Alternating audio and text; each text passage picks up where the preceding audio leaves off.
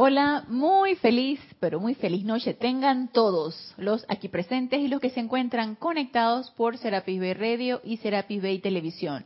Bienvenidos a este nuestro espacio Renacimiento Espiritual que se transmite todos los lunes a las 19.30 horas, hora de Panamá. Yo soy Ana Julia Morales y la presencia Yo Soy anclada en mi corazón reconoce, saluda y bendice a la presencia Yo Soy anclada en los corazones de todos y cada uno de ustedes. Yo soy aceptando, igualmente. Recuerden, hermanos, que se encuentran conectados ya sea por radio o por televisión.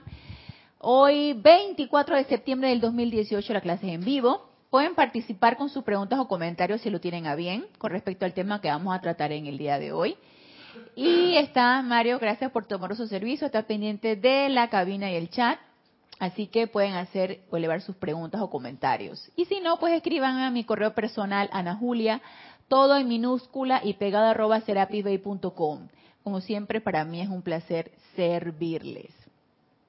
Así que, bueno, no tenemos por el momento anuncios que hacer. Vamos a dar inicio a la clase del día de hoy, que prácticamente ha sido una continuación de las clases que hemos estado viendo en los lunes anteriores, en los lunes pasados. Hemos estado viendo acerca de las disciplinas. Ya estuvimos hablando acerca de la disciplina del aquietamiento, estuvimos hablando acerca de la disciplina del autocontrol y la autocorrección. Y en la clase pasada iniciamos hablando acerca de la, de la disciplina de la atención. Y la clase la descargó el gran director divino el lunes pasado. Y yo les comenté que para esta clase teníamos algo que nos quería decir el amado Mahashohan con respecto a esto. Pero antes de pasar con lo que nos va a decir el amado Mahashohan, quiero hacer, o el gran director divino quiere hacer una acotación con respecto a lo que es la atención. Y viene, esa acotación viene del libro, igual de la clase pasada, Discursos del Yo Soy del Gran Director Divino, en la página 235. Y este es acerca de concentración versus atención. Recuerden que el gran director divino nos decía en la clase pasada que la atención es un poder es un poder que todos por naturaleza lo tenemos y que bien lo podemos utilizar constructivamente o destructivamente. Está dentro de nuestra elección qué poder le queremos dar a esto. Y lo mejor del asunto es que nosotros estudiantes, los maestros ascendidos, estudiantes del yo soy, nos estamos haciendo cada vez más conscientes de este poder no podemos decir nada de las personas que están afuera que ignoran que esto es un gran poder. Pero ya nosotros no estamos exentos de eso. Ya nosotros no podemos decir que no sabíamos, que nadie nos dijo nada, que yo lo malutilicé porque yo era ignorante del asunto. Eso no va con nosotros. Ya nos han informado que este es un gran poder que todos tenemos y que está dentro de nuestro libre albedrío, de nuestra, dentro de nuestra escogencia, cómo lo queremos utilizar. Y nos decía el gran director divino que ahí donde nosotros ponemos nuestra atención, ahí nosotros estamos y en eso nos convertimos. Y ya lo hemos escuchado anteriormente del amado Maestro Ascendido San Germain como la ley eterna de la vida. Lo que piensas y sientes, eso lo traes a la forma. Ahí donde está, donde está tu atención, ahí estás tú y en eso te conviertes.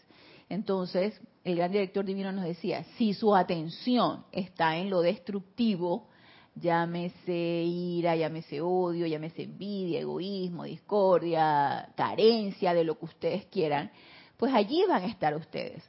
Porque toda mi energía se está enfocando en eso y por ley, en retorno, esa energía la incorporo a mí, a mi mundo emocional, a mi mundo mental, lo registro en mi mundo etérico y eso es lo que yo voy a atraer a mi mundo.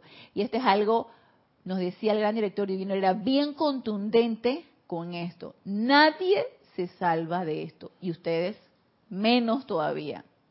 Esto es una ley, porque ese poder radica en ustedes. Entonces, si nosotros les estamos dando el dato iniciático de que es importante controlar ese poder y saber dónde la estamos poniendo, porque así mismo eso es lo que vamos a obtener, con más razón, entonces, es importante que disciplinemos esa atención, que la entrenemos, que la utilicemos como quien dice a nuestro favor. Entonces, miren lo que nos decía aquí, miren lo que nos dice aquí en la página 235. Concentración versus atención. Porque tú dices, bueno, yo me concentro en algo y yo comentaba en la clase pasada que ahora hay un grave problema de concentración. Y fíjense que no había leído esta clase del gran director divino acerca de la concentración versus atención. Simplemente que ambas se unifican, ambas se van correlacionando unas con otras. Si yo me concentro en algo, pongo mi atención en algo y pongo mis cinco sentidos allí, mi vista, gusto, olfato, eh, pensamiento, sentimiento, eh, todo lo pongo allí, estoy enfocando, me estoy concentrando toda mi energía en eso y ahí entonces donde va directamente mi atención.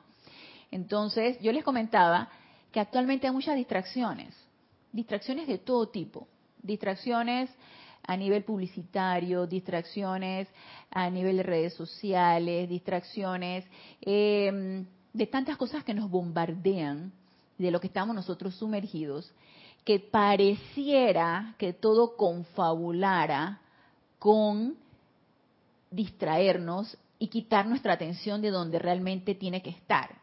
O sea, todo confabula para que la atención esté afuera, para que mi concentración esté afuera, fijándome en mil cosas menos en donde debe estar, que es hacia adentro, en esa presencia yo soy. Y a mí me llama mucho la atención, yo que trabajo con niños, que cada vez hay un hay una mayor incidencia de déficit atencional, de déficit de atención y de poca concentración, aparte de que va también asociada a la hiperactividad y de poca concentración en los niños desde muy pequeños. Pero si nosotros somos un poco curiosos y nos damos cuenta cómo papá y mamá que trabajan, porque papá y mamá salen a trabajar, por lo menos aquí en Panamá, papá y mamá salen a trabajar y llevan el suministro a la casa y entonces el niño queda o con la cuidadora o con la abuela, que ya es una señora bastante mayor, que no tiene toda la energía y toda la fuerza de disciplinar al niño, o quedan en una guardería donde hay muchos otros niños. Entonces, si, si nosotros nos estamos dando cuenta, papá y mamá que trabajan, no están directamente encargados del niño, no están directamente encargados de disciplinar la atención y qué es lo que hace el niño. Entonces, ¿qué es por lo general lo que, y yo lo veo así como, vamos a ponerlo como para salvar un poquito la culpa, ¿no? Ay, no estoy con mi hijo, entonces vamos a complacerlo, a darle lo que él quiere. Entonces el niño quiere el celular, quiere el videojuego, quiere la tablet, quiere quién sabe qué, porque al fin y al cabo eso es un bombardeo publicitario de, de, que eso es lo que tiene mi amiguito, eso es lo que tiene el compañerito y eso es lo que yo también quiero. Entonces, siendo que estos son distracciones tremendas, porque todo lo que es la tecnología es una distracción tremenda, papá y mamá complacen al niño, entonces, ay, vamos a comprarle lo que él quiere.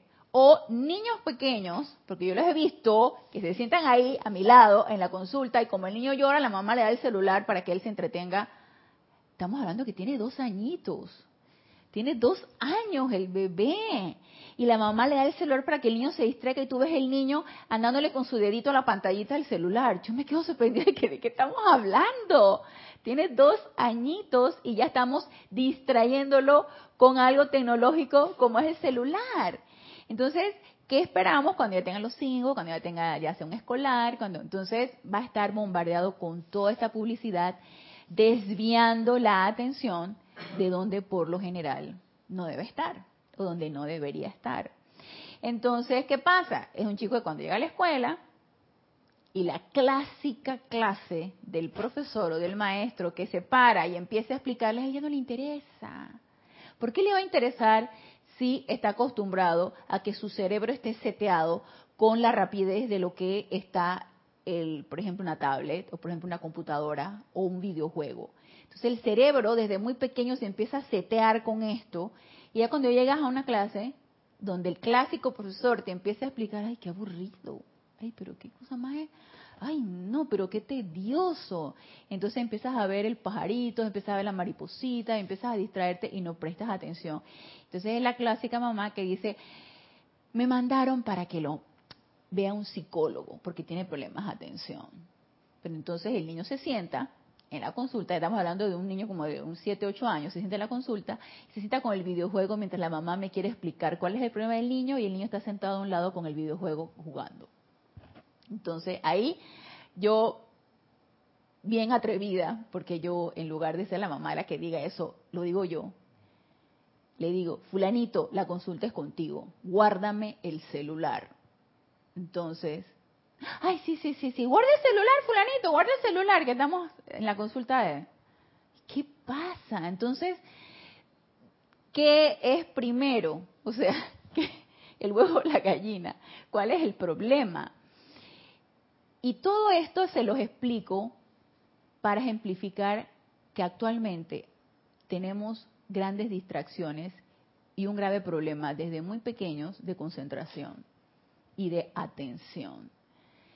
¿Qué nos ha llevado a esto? diría yo la modernidad, diría yo la, tecnología, las cosas tienen que avanzar, tú sabes. La... Pero yo diría que hay algo más, hay como esa energía que te jalonea y te tira para que las cosas sean así. La matriz, por ejemplo.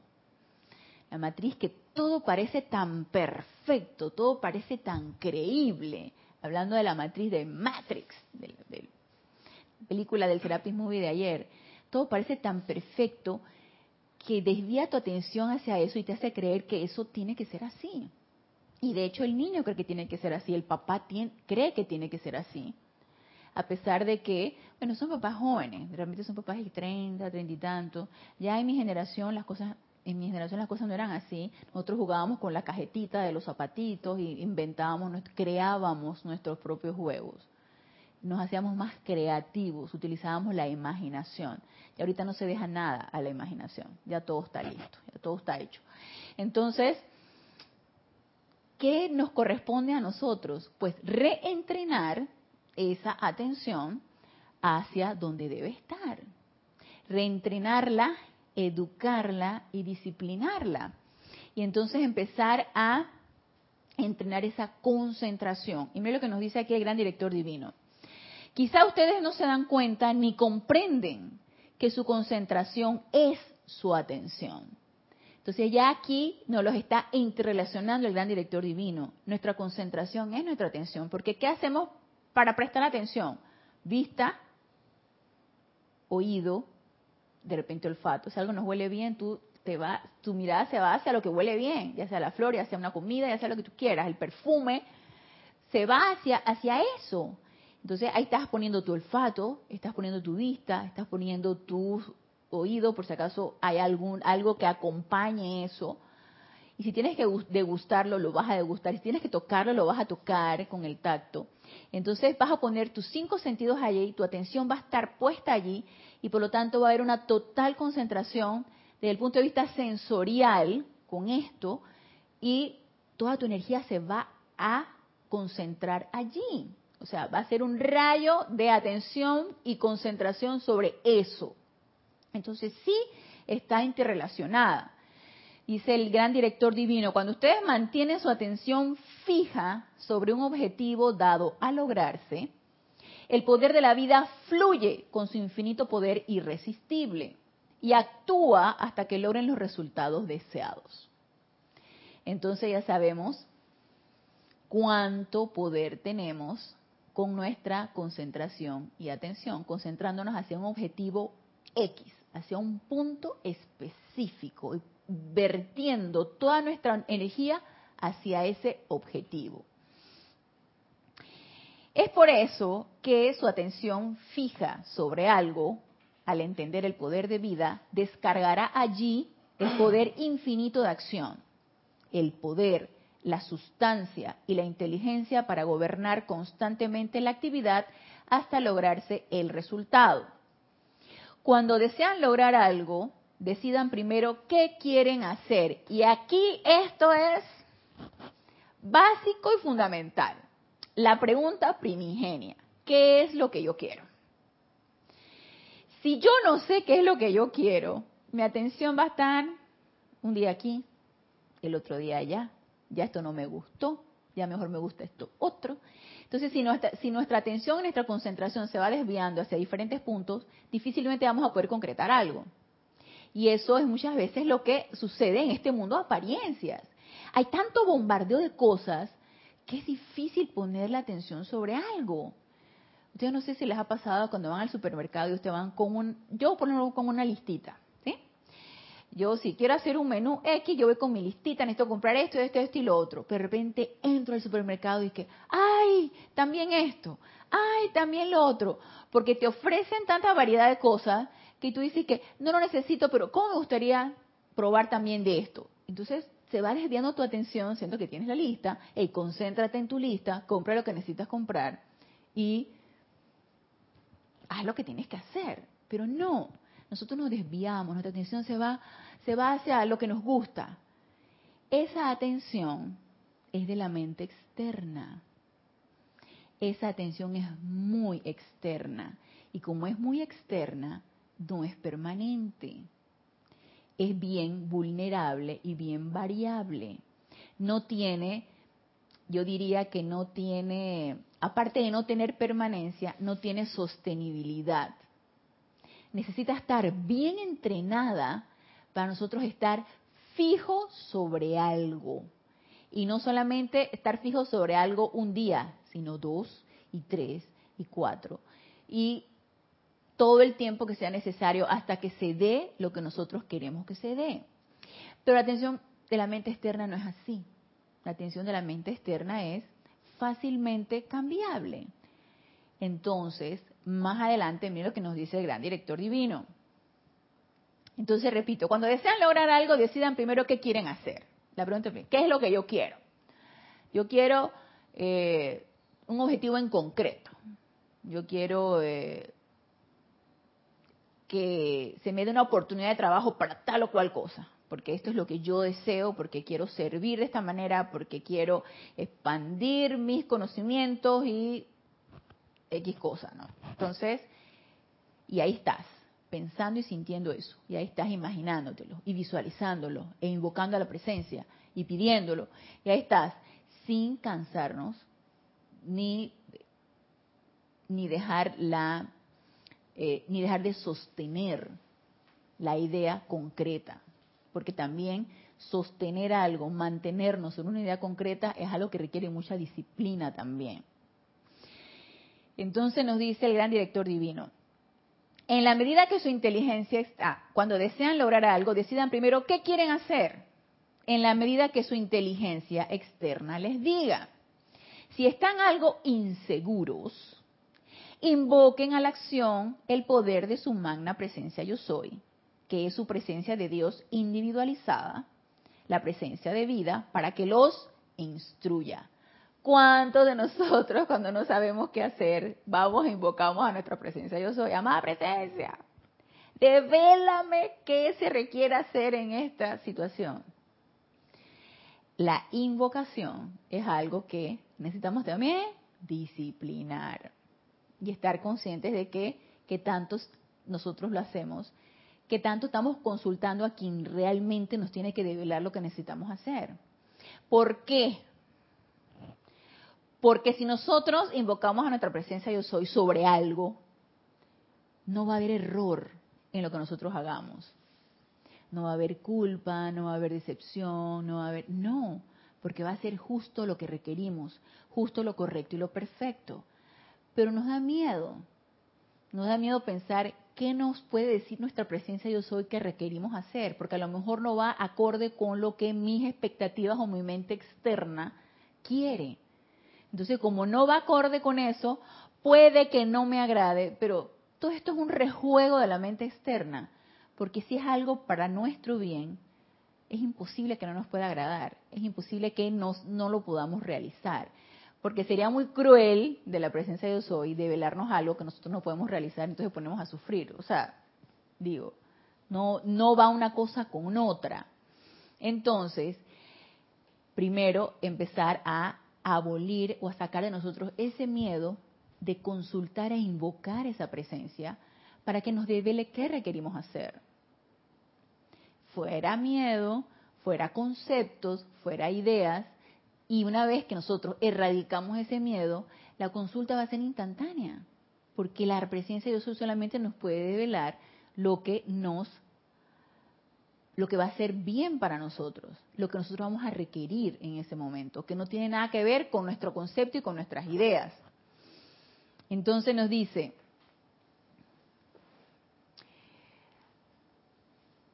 ok, hacer la consulta para que los instruya, para que esté en estado de alerta y se asegure de que ustedes hagan lo correcto. Y lo correcto lo pone en letras mayúsculas. Para que ustedes hagan lo correcto en caso de que parezca haber una falta de comprensión en la conciencia externa. Ustedes no se van a correr ningún riesgo. No están tratando con resultados indefinidos. Más bien son los directores de la energía para producir los resultados seguros que requieren. Si hacen esto, cualquiera podrá probarse a sí mismo esta gran ley y probársela al mundo entero, porque ustedes son parte de la gran vida y su magna actividad en la octava humana. Todas las formas humanas que están encarnadas aquí en un momento dado son parte de la gran vida una y de su poderosa acción. En la, en la, medida en que las personas entiendan cómo invocar el gran poder y acción de la vida, asimismo asumirán un mayor papel en la expansión de esa gran vida una. Entonces, ¿qué a mi manera de ver? Es lo que nos quiere decir aquí el gran director divino. Mientras no hagamos esa invocación, mientras no pongamos esa atención en esa presencia, difícilmente se va a dar lo correcto en nuestras vidas, difícilmente se va a dar lo que requerimos. Porque ¿qué es lo que hacemos normalmente? Y es muy humano. Empezamos a y lucubrar cosas en nuestra mente. Y si hacemos esto, y si hacemos lo otro, entonces nos empieza la duda. Entonces consultamos a fulanito porque sabes el que sabe más. Entonces consultamos a sultanito porque es el de más experiencia o es el que tiene mayor, este, un PhD, por ejemplo. Sí, Emilio. Lo buscamos en Google. O lo buscamos en Google. Esa es otra. Así vamos a buscarlo. Por el papá Google es el que sabe. Ese es el que sabe. Entonces vamos a buscarlo por Google porque ese nos va a decir realmente qué es lo que necesitamos hacer. Entonces empezamos a divagar, con nuestra atención donde no es. Y mientras la atención esté aquí, en la consulta con el amiguito, en la consulta con papá, en la consulta con la pareja, en la consulta con Google, en la consulta con el que más sabe, en la consulta con el colega que... Así mismo se harán las cosas. No serán concretas, no serán permanentes. No será lo correcto, como nos dice el gran director divino. Entonces, ¿dónde debe estar nuestra atención? ¿Dónde necesitamos entrenarla y concentrarnos 100% en esa invocación, esa presencia. Entonces, mire lo que nos dice aquí. Es esta, sí. Lo que nos dice aquí en Boletines Privados de Thomas Prince, el volumen 2. Y esta ya es una clase del amado Mahashohan. Y el título es Atención escogida. Entonces, ya nada más con el título nos está develando aquí el amado Mahashohan que es una escogencia, que nuestra atención depende de nosotros. ¿sí? Es algo que nosotros podemos escoger. Tenemos el libre albedrío de saber dónde va a estar puesta. Y nos dice aquí el amado Mahashohan, amados hijos, esta es la página 9, amados hijos, el cielo es mantenido conscientemente por quienes no aceptan el infierno en su mundo. El cielo es mantenido conscientemente por quienes no aceptan el infierno en su mundo. A ver, hay algo en el chat, Mario. Juan Carlos Plaza de Bogotá, Colombia. Dios te bendice, Ana Julia, a todos. Dios te bendice, Juan Carlos. Con esto de la atención se da uno cuenta que cuando una persona que hace una carrera profesional le dedica de 5, 7 u 8 años hasta que al fin se gradúa, dedicándole 5 a las 5 a 7 u 8 horas diarias al estudio. Por lo tanto, no es de extrañar que logre que lo logre porque utilizamos la atención sin darnos cuenta. Así es, Juan Carlos. Imagínate cuando uno está haciendo una carrera, que uno está metido toda tu atención allí. Y cinco o seis horas estudiando, experimentando, practicando, y le metes toda tu concentración, todo tu empeño, todas tus ganas, todo tu pensamiento, todo tu sentimiento. ¡Ey! Tiene que salir bien la cosa. Y esa es una manera de practicarlo aquí en este plano físico. Y lo que hemos podido experimentar, X estudio o X carrera, y nos hemos abocado a eso, sabemos que la preparación está bien, tiene que salir bien. Porque toda nuestra energía y toda nuestra concentración está allí. Entonces nada más imagínense, imagínate Juan Carlos, que esas 5 o 7 horas al día que nosotros dedicamos a esa carrera o a esa a ese estudio que hemos hecho, lo desviamos y lo ponemos a nuestra presencia yo soy. Nada más imagínate el grado de maestría que vamos a tener, Juan Carlos. Nada más imagínate eso. Como el músico, el músico cuántas horas le dedica a practicar, por ejemplo, el pianista, el violinista, el chelista, el flautista, cuántas horas le dedica a practicar su instrumento para lograr una excelencia cuántas horas nosotros también dedicamos a lo que nos gusta, por ejemplo, estudiar para lograr una excelencia. Obviamente, si le dedicamos una horita y luego la otra horita nos vamos a pasear por ahí, que nada tiene de malo, o sea, yo no digo que eso sea malo, nadie está calificando ni de bueno ni de malo esta situación. Simplemente es un ejemplo para, para, para nosotros saber si realmente queremos lograr esa excelencia o esa maestría o ese entrenamiento, la dedicación que requerimos. Entonces, si estamos una horita por aquí, una horita por allá, o esta vez ya no nos gustó y luego experimentamos otra cosa y picamos aquí, picamos allá, yo creo que nuestro grado de excelencia o de maestría va a estar bastante difícil. Así es, Juan Carlos. Gracias por tu comentario. Entonces, nos dice aquí el amado Mahashohan. El cielo es mantenido conscientemente por quienes no aceptan el infierno en su mundo. Entonces, ¿cuántas veces nosotros no hemos escuchado la frase? Es que, es que estoy viviendo un mundo de infierno. Es que donde estoy esto es infernal. Que esto es un desastre, esto es un caos y la gente se queja. ¿por qué tú crees que estás ahí? Nada más porque sí, por pura casualidad, que la casualidad no existe. No será causalidad. ¿No será que nos hemos creado ese infierno en el que estamos sumergidos o por el que estamos experimentando en ese momento. Entonces, si es así, ¿qué vamos a hacer al respecto? Y mire que aquí el amado Mahashohan lo dice con las palabras bien escogidas, es mantenido conscientemente. Y a veces cuando el amado Mahashohan habla así, a veces me entra como así como un sentimiento de que, ay, yo todavía estoy pasando páramo porque yo quiero.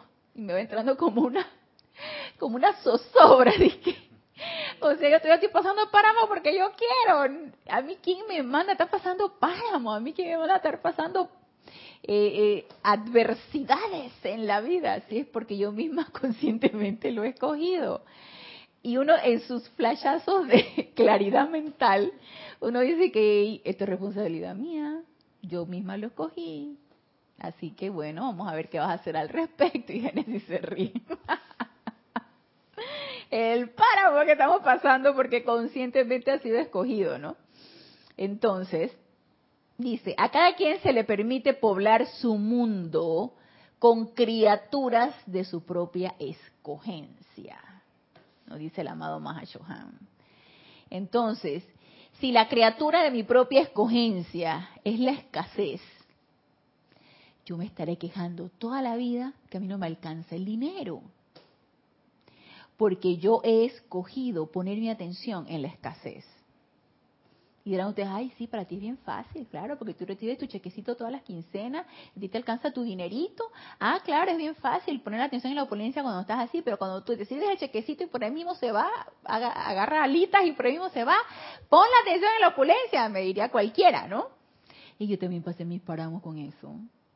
Yo también pasé mis escaseces y ese es un periodo en el que a lo mejor todos necesitamos experimentar para aprender de ello. Entonces, una de las cosas que yo aprendí es cuando me va entrando esa zozobra de la aparente falta de suministro. Digo, no. No, no, no, no, no otra vez, no. No acepto eso. No. Y me pongo bien categórica, no lo acepto. Cuando va entrando es que el, el, el como la esa sensación que todos sabemos que es miedo. Esa sensación como esa es, es como un burbujeo que te viene aquí del pecho, que todos sabemos que es miedo.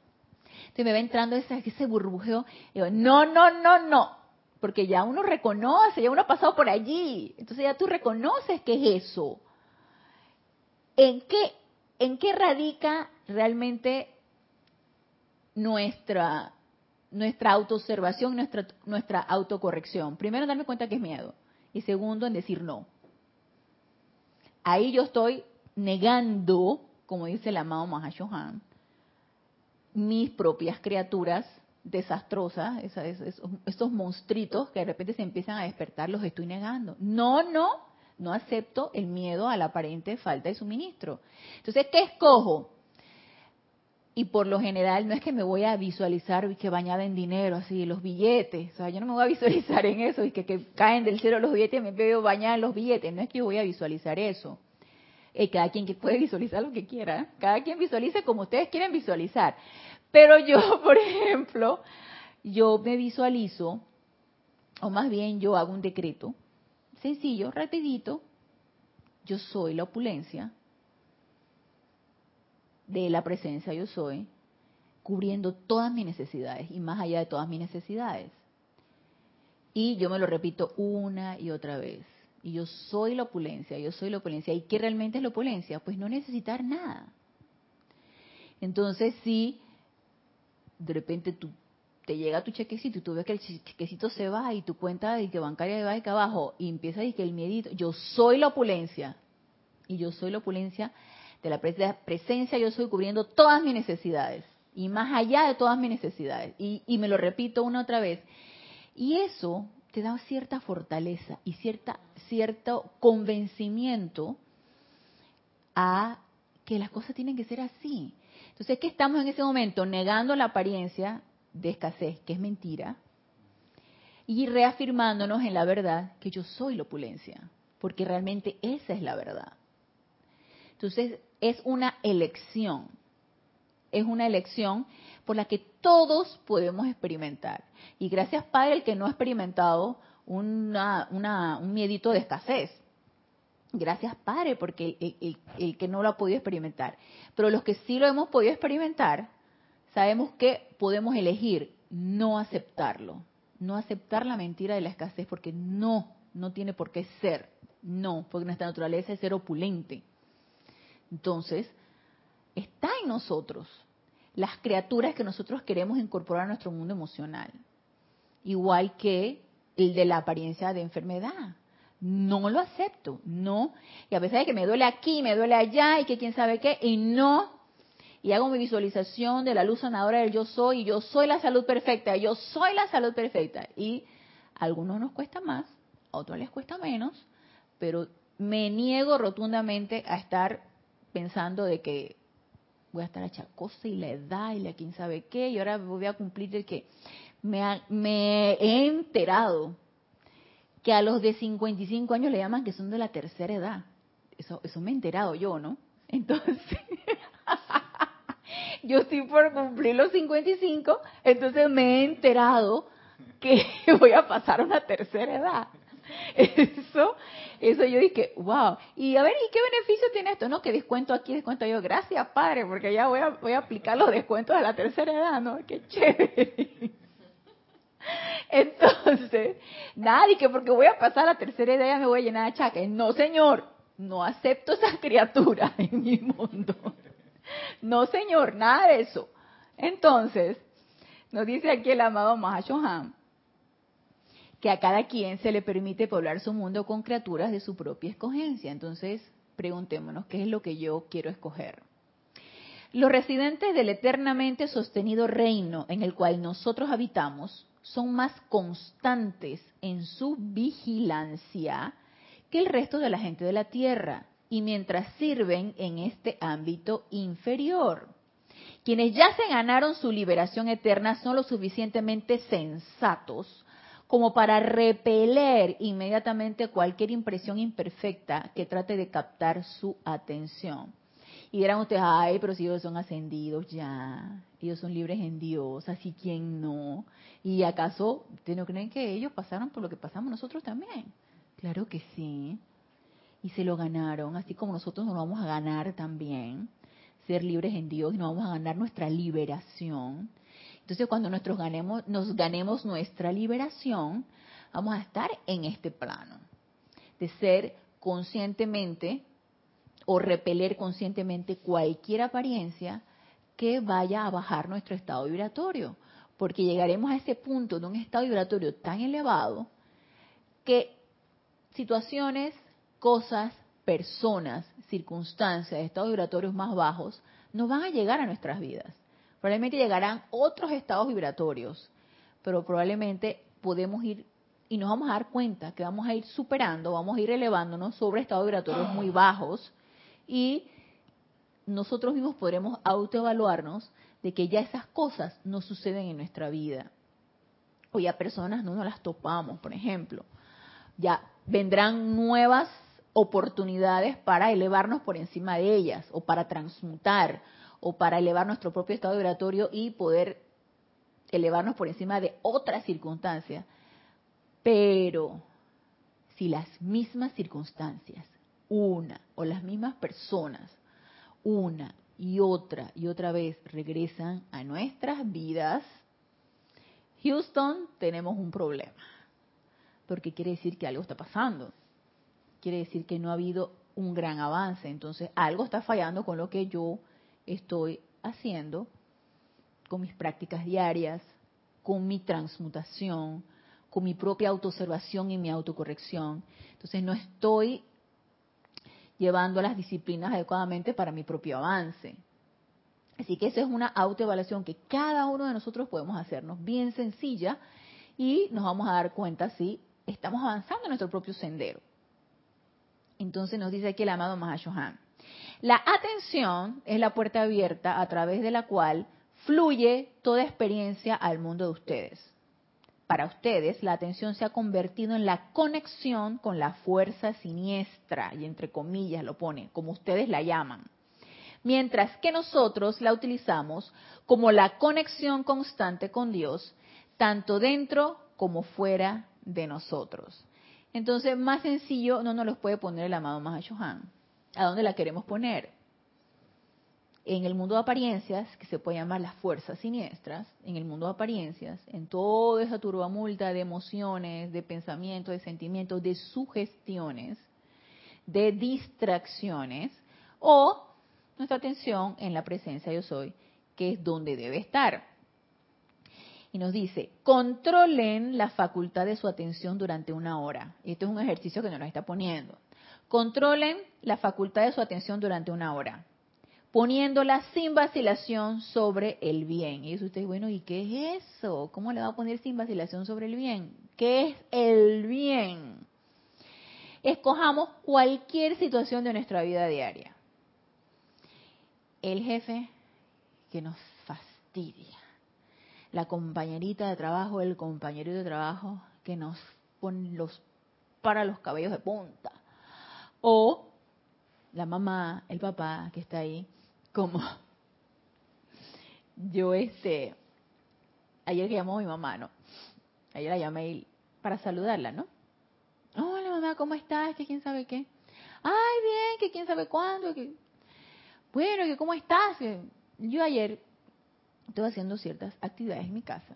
Y luego ya empecé dije, con el dolorcito de la espalda, quién sabe qué. Le digo, bueno, yo estoy aquí descansando porque me duele un poquito la espalda y el cuello y quién sabe qué. Te tienes que comprar una faja. Tienes que fajarte. Tú no sabes que las varillas y que ponen la columna y que quién sabe qué, quién sabe cuánto, cuántas veces te lo tengo que decir. Y yo con el teléfono dije, alejando el teléfono del oído, dije, ahora sí, ahora sí me tiene que decir qué es lo que tengo que hacer. Entonces, esa situación aparentemente sin importancia, y que a lo mejor, ahorita se lo estoy contando como broma, pero en ese momento me fastidió y que me generó así como que, a ti, ¿quién te ha dicho lo que me tienes que decir, lo que tengo que hacer? Y yo voy a mis consultas con mi doctor. yo para eso voy a la consulta con el doctor. Son expertos. es más, me dijo, te voy a ir a llevar para que vayas y compres la faja. Y entonces yo dije, tranquila mamá, tranquila, este, yo lo voy a consultar. Realmente porque yo no me voy a comprar algo que de repente me vaya a lastimar o algo. Y la verdad yo no creo en eso. Le digo, eso está fajando, yo no creo en esas cosas porque siento que eso debilita los músculos y que sabe que, no, pero tu hermana le hizo bien. Y que y empieza a hablar y yo con el teléfono lo jalo. Y que habla tan fuerte que se escucha que yo tengo el teléfono por acá, se escucha, ¿no? Entonces, les cuento esta anécdota para darles un ejemplo de que me fastidió. Obviamente, el sentimiento de fastidio no es un sentimiento constructivo. ¿Dónde debe estar mi atención? Si tengo fastidio. Me enojé, me fastidié, me hartó lo que me dijo. O sea, ¿qué me tiene que estar diciendo? La doctora, señora mamá, me tiene que estar diciendo. Es el amor. Yo necesitaba poner mi atención en el bien. ¿Y cuál es el bien? El amor. Entonces, ¿lo hace para fastidiarme? No. Lo hace porque ella cree que eso es lo correcto. Entonces, un poquito de comprensión hacia esa alma, y que puede ser tu mamá, puede ser tu pareja, puede ser tu amistad, puede ser... Que típico quien te diga lo que tienes que hacer. Típico. Ah, no, yo pienso que tú debes... Emilio, yo pienso que tú debes hacer tal o cual cosa. Creo que no está bien lo que estás haciendo a mí me parece que tú debes hacer tal o cual cosa. Entonces al día siguiente, ¿ya lo hiciste?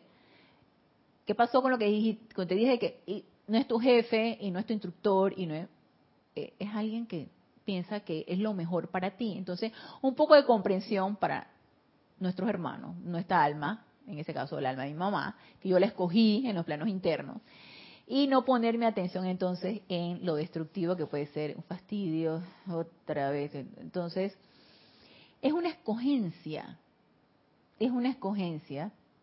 Y lo podemos practicar en situaciones tan simples, cotidianas y tontas como la, como la que les acabo de contar.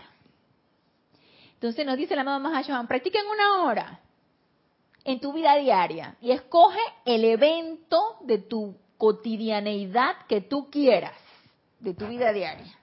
Escoge el evento que tú quieras. Y durante esa hora de la situación que más te fastidió, ponla en el bien. Y si no sabemos qué es el bien, empieza a invocar ese amor divino. Ese amor divino para cualquier situación, que todo lo sana, que todo lo eleva, que todo lo transmuta, que todo lo embellece, que todo lo multiplica. Entonces empieza a invocar ese amor divino para que eso sea lo que salga de ti. Y practiquémoslo por una hora, como nos dice aquí el amado Mahacho Han. Entonces nos dice, poniéndola sin vacilación sobre el bien. Y yo desafiaré a toda sombra que se le acerque durante ese lapso. Nada más fíjense la contundencia del amado Mahayohan. Dice, pongan, pongan su atención durante una hora, poniéndola sin vacilación, sin vacilación por nuestra parte, sin duda, sin miedo, poniéndola sin vacilación sobre el bien, y yo desafiaré a toda sombra que se le acerque durante ese lapso. O sea, no va a haber nada que nos vaya a sugestionar, a sacar de nuestra armonía, a ponernos de tal o cual manera, no va a haber nada si estamos anclados en esa posición, por lo menos durante una hora.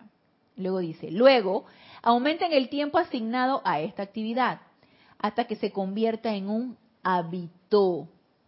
Se dan cuenta que es una práctica diaria, que es un entrenamiento diario y que es un hábito consciente hacer esto. importante que no caigamos en la inconsciencia. Esto siempre debe ser una manera consciente. Hasta que se convierte en un hábito y de esa manera estarán en capacidad, finalmente y por perseverancia, de evitar que el mal de la índole que sea entre a su mundo y experiencia. Y a veces me pongo a pensar, los maestros nos dan tantos tips, nos dan tantas ideas, tantas maneras de poner en práctica esta enseñanza, nos aseguran la victoria y aún así nosotros somos así como que tapados, somos así como que, no, mañana, la próxima encarnación, el próximo año. ¡Ey! Nos están asegurando la victoria. Ya nos los está diciendo. Finalmente, por perseverancia, perseverancia de ese hábito que vamos a ir creando, finalmente y por perseverancia, de evitar que el mal de la índole que sea entre a su mundo y su experiencia, nada nos va a poder tocar. Nada va a poder contra nosotros. Nos lo está asegurando el amado Mahashohan. Su atención tiene que ser atraída a algo antes de que puedan concientizarse de ello. Y cuando yo leí esto me llamó mucho la atención, porque, mire, repito, su atención tiene que ser atraída a algo antes de que puedan concientizarse de ello. Me quedé pensando, la atención es algo tan rápido, porque si se fijan, nosotros, ¿qué instrumento tenemos para nuestra atención? Son nuestros vehículos inferiores y son nuestros sentidos. Entonces los sentidos actúan tan rápido. Si tú te fijas, tú puedes estar aquí y de repente tú sales y escuchas a alguien que dice que le robaron. Entonces tú lo escuchaste, pero todavía no lo grabaste en tu cerebro. Y ya cuando te diste cuenta de que robaron. Entonces ya, te entró temor. Si salgo, puede estar el maleante por allá afuera. Entonces, no. Entonces ya, te dejaste sugestionar por algo que escuchaste, pero sin embargo, si ya yo tengo ese hábito de estar siempre poniéndome atención sobre el bien y poniéndome atención y anclándome en que nada, nada puede tocarme que sea destructivo, eso es que afuera robaron, va a entrar por un oído y va a salir por el otro no, no se va a anclar en mí. Como decía el amado Maestro Ascendido Jesús, no hay mal que se ancle en mí. Porque obviamente él creó ese hábito de que estaba muy chiquitito, la amada Madre María lo asistió en magnificar a la presencia de yo soy todo el tiempo, de manera que no había ningún mal que se hiciera en él. Nada. Entonces, ¿qué nos corresponde a nosotros? Ir conscientemente creando y disciplinando esa atención y creando ese hábito, poniéndolo solamente sobre el bien. Sí, Emilio. Veo que el Mahacho Han nos está invitando a que fortalezcamos un momentum. Así es. Al poner la atención en el bien. Pero conociendo la enseñanza y conociendo cómo funciona la matriz, que nos repite y nos repite y nos bombardea y es eh, un flujo de información constante que de una u otra manera nos llevan hacia vibraciones bajas, conscientemente deberíamos eh, ser tan insistentes como la matriz en la invocación, en el decreto. Así es, Emilio. En la afirmación del yo soy. Así es. Así es. Asimismo, como nos bombardea todo el medio externo y nos quiere sugestionar de todo lo contrario y quiere distraernos, así mismo de ser igual de insistente nosotros. Igual de sostenidos, igual de perseverantes, igual de tenaces, así mismo debemos ser. Y no hay nada que revolote más las energías que eso. Y vamos a tener más tentaciones, vamos a tener más sugestiones hasta que finalmente como dice la amado Mahashohan, los reto a que nada se les vaya a acercar a ustedes. Y con ese padrino, pues imagínate. Imagínate que va a poder, nada va a poder contra nosotros. así mismo, Emilio, así mismo es. Pero necesitamos tomar conciencia de eso, porque somos hasta cierto punto, no sé si rebeldes, si desobedientes o si inocentes. ¿Será? ¿Será que pecamos inocentes? No, eso no nos va a pasar a nosotros. Puede ser. O rebelde. no, no, no, eso no lo voy a hacer. Ay, demasiado trabajo. Eso de estarme autoobservando todo el tiempo y autocorrigiéndome. Ay, no. Eso de disciplina. Ay, hasta que me da pereza solo pensarlo. Entonces, un poco de, puede ser un poco de cada una de las cosas, ¿no? Entonces, ideas de conceptos, empezar a transmutarlos y empezar a adecuar nuevas ideas y nuevos conceptos a través de esa expansión de conciencia para que eso se pueda dar. Entonces nos dice aquí, vamos por acá, en la página 10.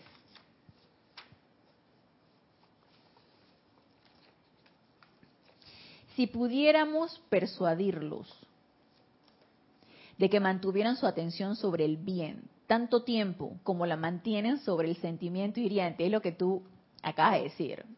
Tú, a ti te dijo el macho ¿verdad? ¿Qué le iba a decir esto? si pudiésemos, si pudiéramos persuadirlos de que mantuvieran su atención sobre el bien, tanto tiempo como la mantienen sobre un sentimiento hiriente o una sensación de privación, tendrían la puerta abierta a su completa liberación, que es lo que nos acaba de decir Emilio. Si la matriz es tan insistente y tan bombardeadora, asimismo, yo tengo que ser igual de tenaz, perseverante, constante.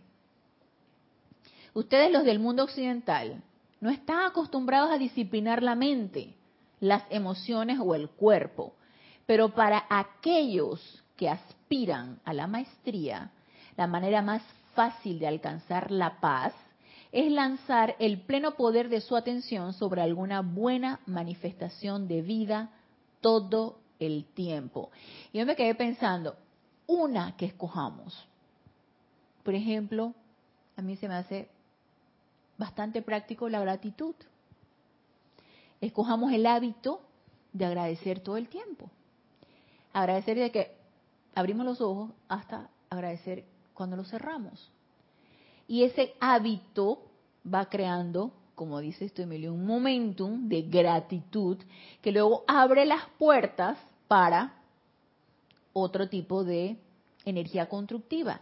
Entonces, si yo voy creando mi momentum de gratitud, no puede llegar la queja, no puede haber queja. Entonces, ya por lo menos esa cualidad destructiva la voy a ir apartando de mi vida, porque voy a estar en esa constante gratitud. Entonces nos dice aquí el, el, el, amado Mahachohan, la manera más fácil de alcanzar la paz es lanzar el pleno poder de su atención sobre alguna buena manifestación de vida todo el tiempo. Entonces nos está dando, ¿sabes? Como pautas para nosotros empezar esa práctica y crear ese momentum de atención escogida constructivamente.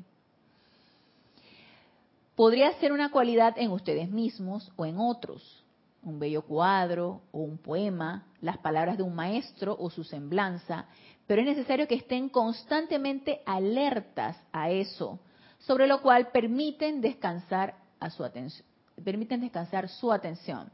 Ustedes, si soñarían en ingerir arsénico, ustedes ni soñarían en ingerir arsénico o u otro veneno y no obstante contaminan su vida entera cada vez que permiten que su atención descanse con aceptación sobre cualquier asunto inferior a la plena perfección de Dios.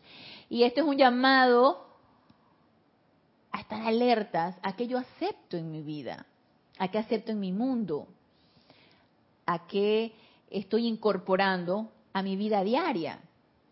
Si acepto la queja, porque fulanito se quejó, entonces yo también me hago uno con fulanito quejándome, o porque si hay miedo colectivo sobre cualquier situación, en el trabajo, en la familia, si hay violencia intrafamiliar, si hay, no sé, lo que ustedes quieran. Entonces, si mi atención está puesta allí, obviamente, eso es lo que voy a incorporar a mi mundo y eso es lo que voy a estar viviendo yo puedo elegir no hacerlo. Y yo puedo elegir cambiar eso. Entonces, nos dice aquí el amado Mahashohan, no teman impedir contaminar su vida. No teman decir no, esto no. Y fíjate que una veces, una vez cuando está empezando la enseñanza, a lo mejor a ustedes les ha pasado, a lo mejor no, cuando uno está empezando la enseñanza y ya te dejan de gustar cosas. Pero entonces tú quieres como conservar las mismas amistades, no quieres perder el grupo, no quieres, entonces temes decir no a muchas cosas.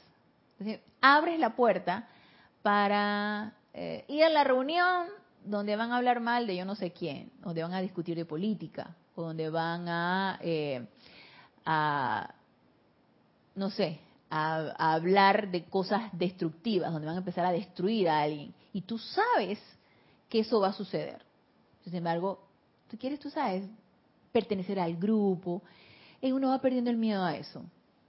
Uno va perdiendo el miedo a a ser excluido. Ah, porque ya tú no piensas así, porque ya como estás este, practicando yo no sé qué, entonces ya uno deja de importarle esas situaciones.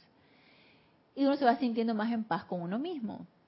Pero eso es un proceso, es un proceso por el que probablemente muchos hemos pasado, de que vas perdiendo amistades que tú las sigues queriendo, pero no eres compatible con ni con su comportamiento ni con su manera de pensar, entonces igual lo sigues amando, pero no te sales del grupo, pues, o te excluyen también. Ya no van de parrana, ya no van a tomar licor, ya no van a las fiestas, ya no van a, a bailar, ya no, en fin, todas estas cosas que uno por lo general hace un grupo social.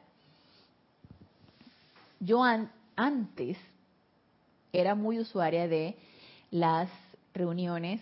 Nosotros tenemos en, en, el, en el grupo de pediatras, tenemos una sociedad.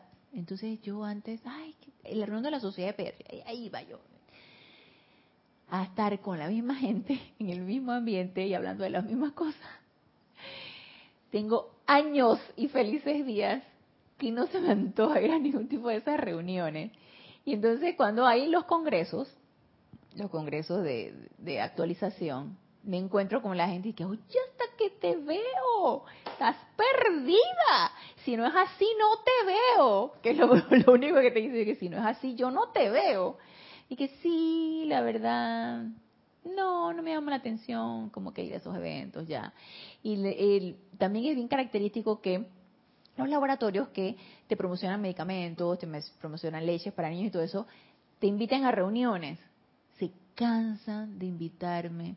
Y yo dije, yo lo único que quiero cuando salgo a trabajar es ir a mi casa. Entonces dije, ay, pero venga, acompáñalo, que sabe qué.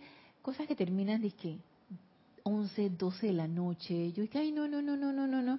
Pero bueno, te dejan la invitación y eso. Entonces yo dije, ay, entonces te pasan el mensaje que recuerde la reunión, recuerde la cena, recuerde la fiesta, recuerde quién sabe que sí, sí, sí. Entonces, ya te deja, te deja ya interesar todo ese tipo de cosas y no hay miedo en que te deje interesar ni en que te excluyan de ciertas situaciones. Entonces, nos dice aquí el amado Mahashohan. Si yo o cualquier otro maestro ascendido nos permitiéramos reconocerlos como ustedes se ven unos a otros, en 15 minutos seríamos como ustedes. Piensen en eso. De allí que si quieren ser como nosotros, entonces tienen que ver a todo el mundo como lo hacemos nosotros. Traten a todos los que encuentren como nos tratarían a nosotros. Entonces su carne reflejará eso que ustedes reconocen como verdadero a través de su atención. Yo sé que esta es una práctica que es importante que la realicemos. Yo sé que no es fácil, pero podemos hacerlo. Una hora nos está pidiendo la mamá Mahashohan. Una hora. Y elijamos el que más antipático o antipática se nos hace. Lo veámoslo como un alma de luz o como un maestro ascendido. Y así mismo tratémoslo. Su mundo es un espejo reflejando de vuelta a ustedes lo que creen que es real, no lo que afirman, por medio de su atención. Si ustedes, mis amados hijos, aprendieran esta verdad y no solo la leyeran, yo vería una gran mejoría en ustedes y en sus mundos para la próxima vez que los visite mediante el boletín. El verbo tiene que hacerse su carne y habitar entre ustedes. Las palabras de los maestros, tal cual afirmara el amado Jesús, son vida y deben enraizarse y crecer en ustedes. De lo contrario, a la huesta ascendida no se le permitirá, por ley cósmica, dar de su vida allí donde no hay crecimiento del alma. Por consiguiente, amigos míos, permitan cada palabra de verdad que les hemos dado se convierta en parte de su identidad eterna. Practiquen esto y sean libres. Bendiciones y amor, el Maha Chohan. Nos invita a que lo practiquemos. Tomemos esa horita que nos dice. Pongamos nuestra atención en el bien, veamos a la persona que más, no, no la que nos cae bien, la que más nos irrita, esa que más nos irrita, como si fuera un maestro ascendido de sí mismo, tratémosla, aunque sea una hora. Y ya después que lo logremos una hora, podemos lograrlo más tiempo, hasta que se haga un hábito, con perseverancia, con constancia, y entonces veremos nuestros propios cambios. Así que con estas palabras del amado Mahashohan terminamos la clase del día de hoy. Pero los invito el próximo lunes a las 19.30 horas en este nuestro espacio Renacimiento Espiritual. Gracias, gracias, gracias por darme la oportunidad de servirles y hasta el próximo lunes. Mil bendiciones.